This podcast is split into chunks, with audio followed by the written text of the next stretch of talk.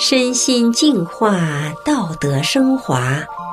现在是明慧广播电台的修炼故事节目。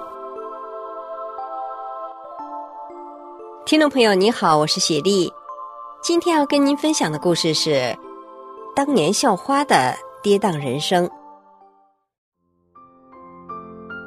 故事的主人公曾经是大学里的校花，参加工作之后又事业有成。成绩骄人，上天似乎对他是格外的眷顾。然而，天有不测风云，他儿子一次小小的感冒，竟然遭遇了严重的医疗事故，让他的人生一下子跌入了谷底。绝望的他该怎么办呢？下面就让我们听听他的故事。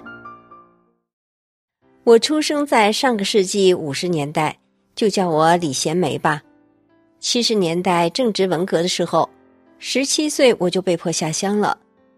虽然知青生活很苦，但是可喜的是，一九七七年全国恢复高考的第一年，我就以优异的成绩考进了省城的一所大学，离开了农村。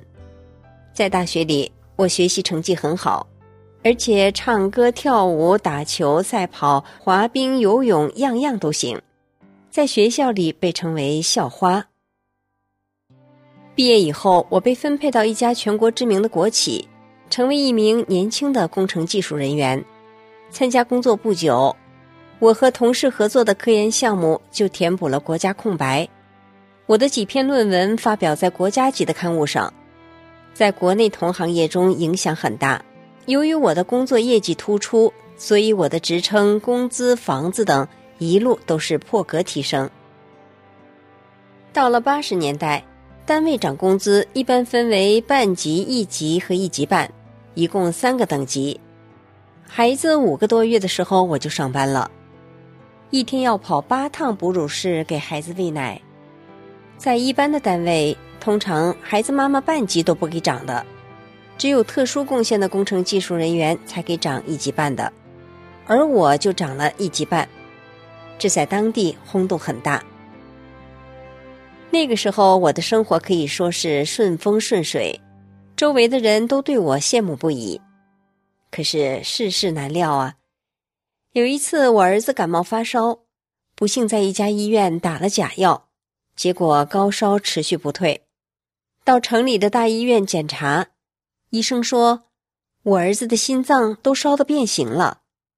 没多久。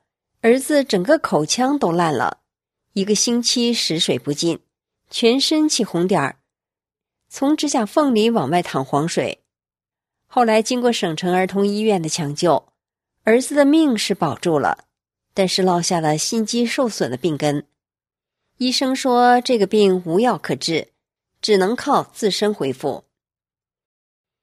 经历了这场变故之后，我儿子原本粉白的小胖脸儿。变得面黄肌瘦、有气无力的，连上二楼都得歇一会儿。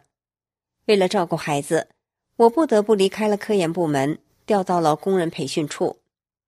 这样，我每年可以有寒暑假。我带着儿子走遍了大小医院，医生都说没办法治。当时我不敢带孩子在当地看病，怕人知道了，孩子以后不好找对象，更怕人家看我的笑话。所以不能跟任何人说，我的心理压力特别大。省里面一位最权威的儿科专家说，这个孩子能恢复到什么程度不好说，也不乐观。要不你拿我的诊断回当地领个二胎指标，再生一个吧。当时计划生育控制的很严，花十万块钱也弄不来一个二胎指标。医生主动给我，足以说明。孩子的病有多严重，我几乎要昏过去了。可我就是不甘心呐！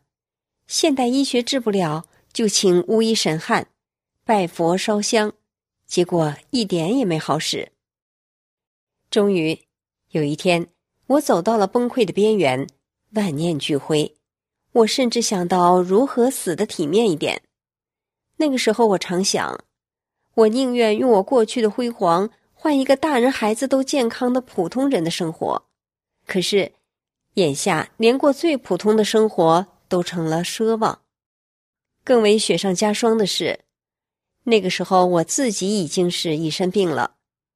由于丈夫也是个事业型的人，我不得不一边工作一边承担着几乎所有的家务，渐渐体力不支，肾衰、结肠炎、严重的妇科病、失眠，还因为碍于面子，所有的郁闷压力只能偷偷的憋在心里，落下了粗脖根，夏天穿衣服都很难看。再后来，耳膜塌陷引起耳鸣。搅得我不能正常生活工作了。那个时候去省医院给耳朵上一次药，要花很多的钱。要想手术，就得把半个脸掀开，相当于毁容。手术还不能保证效果。我一生清高，毁容还不如死了。儿子的不幸加上我自身的病痛，使我身体和精神都痛苦不堪。有一次，在夜深人静的时候，我仰望星空，对老天说：“是不是我什么地方做错了，得了不该得到的东西，伤害了别人呢？如果是这样的话，我愿意退回去，只要还我一个健康的孩子，让我病得更重也行。”也许是我的诚心感动了上天。